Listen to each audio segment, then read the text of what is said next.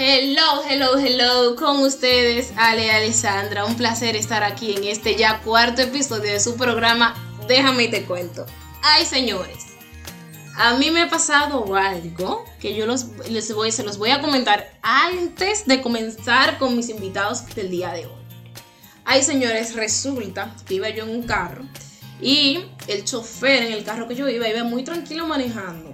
Resulta que un carro que viene atrás viene y le rompe el vidrio que está delante. Nosotros nos quedamos alarmados ya que ambos no tenían relación, no se conocían.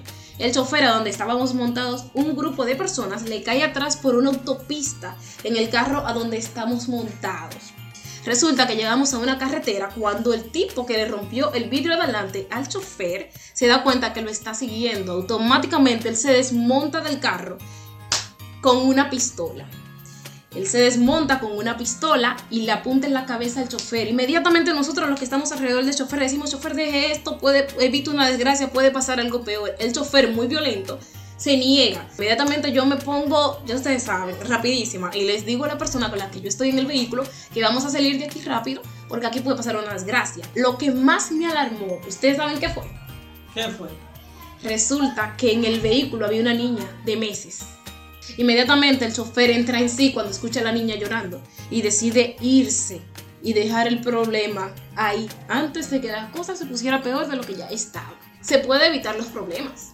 Claro. Y que se debe evitar los problemas. Imagínense que la historia hubiera sido diferente. Imagínense entonces qué hubiera pasado en ese momento. Tal vez yo no hubiera estado aquí para contarlo, o el mismo chofer, o el mismo muchacho, porque el chofer automáticamente se me olvidó contar esta parte, agarró un bate, señores, para desbaratar a ese muchacho. Era un joven, evidentemente, y la niña que estaba en ese, en ese vehículo, que pudo haber pasado con ella. Es decir, el escenario siempre puede ser mejor y siempre puede ser peor. Esa decisión depende de nosotros. Ellos son una pareja de esposos, Guillermo y Fátima. Guillermo, ¿cómo estás? ¿Cómo te sientes de estar aquí, Guillermo? Bueno. Déjame y te cuento. Bueno, hasta ahora mismo me siento bien. ¿Estás nervioso, Guillermo? Un poquito. No pasa nada. ¿Y tú, Fátima? Cuéntame. Bien, yo estuve con mi hermana bregando con música y antes yo hablaba así mismo y no, no tengo un O sea que... nervio ni nada por el estilo. Bien, Fátima, toma. Ok, bien. Guillermo, antes de comenzar la grabación estábamos hablando de algo que te, que te pasó. Guillermo, señores, Guillermo se desenvuelve en las ventas de, de frutas. Es una persona que tiene mucho tiempo en esto y él conoce lo que es calidad y lo que no es calidad. Entonces, en esta clase de negocios, como en todos los negocios, uno se encuentra con personas que no son muy buenas, que digamos. Entonces, Guillermo tuvo, uno tuvo varias experiencias, pero nos va a contar una de esas experiencias. Cuéntamelo, Guillermo. Pues sí, es un muchacho que yo conseguí en el negocio.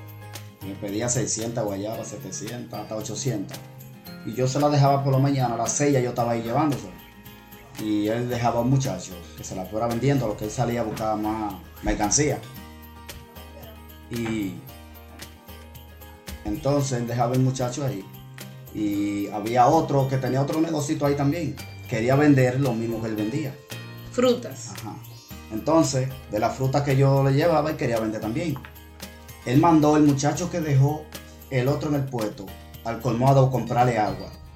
Y fue a su guagua, preparó un agua y se le echó. Cuando el muchacho llegó, que lo encontró mojando la mercancía, él le dijo, no, yo la estoy mojando para que se vean fresquecitas y la gente con el brillo la ven más rápido, compren más. En ese momento se veían las frutas con brillos. Exactamente. Ok, que fácilmente podía habérselo creído. Un brillo lejos que todo el que veía decía estaban bonitas. Ujú. Esa es una fruta que se ponía verdecita en el momento. Ay, ay, ay. Y bien, y el muchacho se fue y dejó otro. Del que le hizo el daño, se fue y dejó otro. Entonces, cuando él echó el líquido, que la mercancía se puso amarilla, me llamó. Cuando él me llama, que yo bajé, bajé cargado y vi la mercancía así, pues yo la que traía se la dejé encima de la que le hubiera dejado. Se hicieron dos facturas. Entonces, al hacer esas dos facturas, él empezó a fallar con los pagos, nunca quería pagarme, entonces yo ahí le busqué la solución por otro lado. me habías comentado que fueron a la fiscalía. Sí. Háblame de qué pasó cuando le echa esta agua que se ve bonita a las frutas. ¿Cómo fue eso? Bueno, las frutas después de de que le echó el agua, las frutas se pusieron muy bonitas, con mucho brillo. Todo el que pasaba se enamoraba de la fruta. Pero ahí la hora subiendo y el caliente, la fruta se fue poniendo amarilla, amarilla y amarilla. Cuando vinieron a ser las 3 de la tarde ya la fruta estaba negra. Estaba, dañada. Ya El nadie- agua que le había echado a las frutas eh, había sido para dañar las frutas. Correcto. ¿Por qué ustedes creen que él hizo eso, señores? Bueno, para mí él lo hizo porque le interesaba el lugar. El puesto, el negocio le interesaba a él. Y al dañársele la fruta a él, él pensaría que no iba a tener más dinero para que yo lo siguiera O supliendo. sea, que fue por envidia que lo hizo. Correcto. Él lo hizo porque estaba envidioso otra, de la otra persona que estaba vendiendo frutas. Correcto. Él le hizo creer que estaba haciendo, que le estaba haciendo una ayuda cuando en realidad lo que estaba detrás era dañar la mercancía. Correcto. No vendió ni una después de eso, ni una no vendió. ¿Cuántas frutas eran? 700. 700 frutas. 700 guayabas y vendieron toditas. Dios Y mío, él pero después estaba haciéndole cobro, haciéndole lujo. Y la de él, la de él se vendieron. La de él se vendieron, pero la del muchacho no se vendieron, no, se dañaron toditas. Dios se cobró. ¿por qué tú dices así, Fátima? Sí, porque él compró 20 mil hoy, no sé si oí mal, 20 mil y pico de lechosa, melón, sandía, guayaba, manzana verde y lechosa. Y toda esa fruta se le dañó ahí en el pueblo. No vendió ni la mitad de lo que invirtió de la fruta. Se le vendió todo. Prácticamente tuvo que irse del puesto. Hasta se fue del puesto. Ya no está ahí. No sé qué pasó. Yo lo que sé es que Dios se cobró porque la fruta a él se le dañó. Wow. Sí. Wow. Llega a mi mente este pensamiento de que alrededor de nosotros hay esta clase de personas. Esta clase de personas con comportamientos muy tóxicos. Como ahora la, denominada palabrita, todo es tóxico. Bueno, este, estos tipos de comportamientos se evidencian en- alrededor de nosotros. Personas que le molesta ver al otro triunfar, que le molesta ver al otro, al otro ser. Y es lastimoso realmente que este tipo de comportamiento la persona lo adopte como algo común y normal. Fátima, a ti también te pasó algo muy, muy cómico. Cuéntamelo. Déjame te cuento.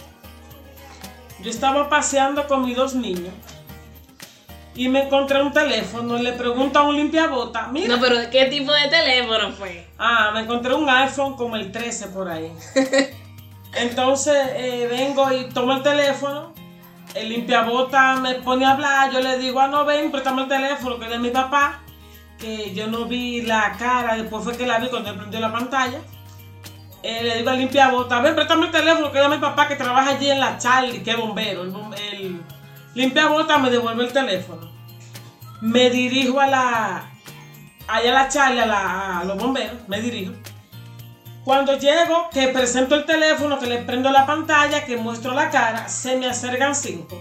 Ay, ay, tres ay. varones y dos hembras a quitarme el teléfono.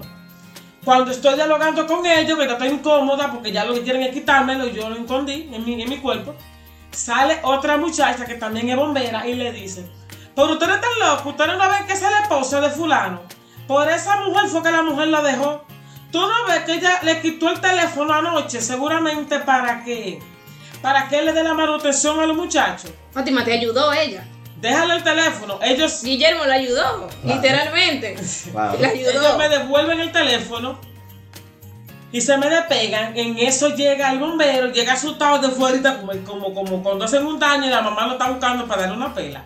Cuando él me ve, que yo le paso el teléfono, él toma el teléfono, me lo engancha de la blusa, me abraza, me da un beso y me dice gracias por devolver el teléfono que se me perdió, que yo salí a ver si los hallaba. Y que le hubiera tirado, y por qué tú no contestaste el teléfono. Yo le dije, no, porque yo no sabía que era usted que estaba llamando. O Y- sea que al final tú te encontraste con la persona que realmente era la dueña del, el dueño del teléfono. Y tu intención en ese momento fue devolverle el teléfono, no quedarte con él como al principio. No. Fátima, tienes un buen corazón entonces. Preferí mejor devolvérselo. Dije, no, no se lo voy a devolver, quién sabe. Los pierde, digo yo, pierde los contactos, pierde todo lo que tiene el teléfono, no. Preferí devolvérselo. Y qué chévere, qué chévere, señores, porque Fátima me estaba comentando que este señor al que ella le había cogido el teléfono sin saber que era de él, también le suministró una ayuda muy importante para ella y para sus hijos. Él le hizo una ayuda de algo que ella necesitaba, me voy a reservar lo que era, pero realmente él le ayudó mucho, pero fue porque vio la intención que Fátima tenía al devolver el teléfono en ese momento voluntariamente. Eso nos envía un mensaje a nosotros, señores. Hay que tener un buen corazón. Hay que tener un buen corazón y que tener el mes bregando. Tiene el mes bregando y él llegó como bombero y de una vez me llenaron los papeles. Ay, ay, Y ay. los niños míos recibieron una, una ayuda alimenticia, eh, una ayuda de dinero Ajá. y una ayuda para unos medicamentos y una terapia para el niño enfermo que yo tenía. Wow, fue una tremenda ayuda, señores. Esa ayuda yo duré dos años. Que por más sabios o vamos a decir o ambiciosos que nosotros como seres humanos, que, que muchos somos así, bueno, me incluyo porque hay cosas que tal vez yo no actúo de la manera más sabia, ¿me entiendes? Entonces siempre hay que ver el lado positivo de las cosas. Es decir, ahí siempre hay que ver qué pasaría si en vez de yo hacer esto, hago esto. Yo siempre he dicho, hay dos caminos. Hay un camino bueno y un camino malo. Yo elijo por el cual me voy. Pero siempre yo voy a tener dos opciones. Esas dos opciones son importantes, nosotras saberlas, saberlas elegir. Chicos, chicos, gracias. Gracias por haberme acompañado en este cuarto episodio. Estoy agradecida que estén aquí. Bueno, yo me siento muy feliz con eso. Y gracias a ustedes también. Y aquí los dejo con Déjame te cuento.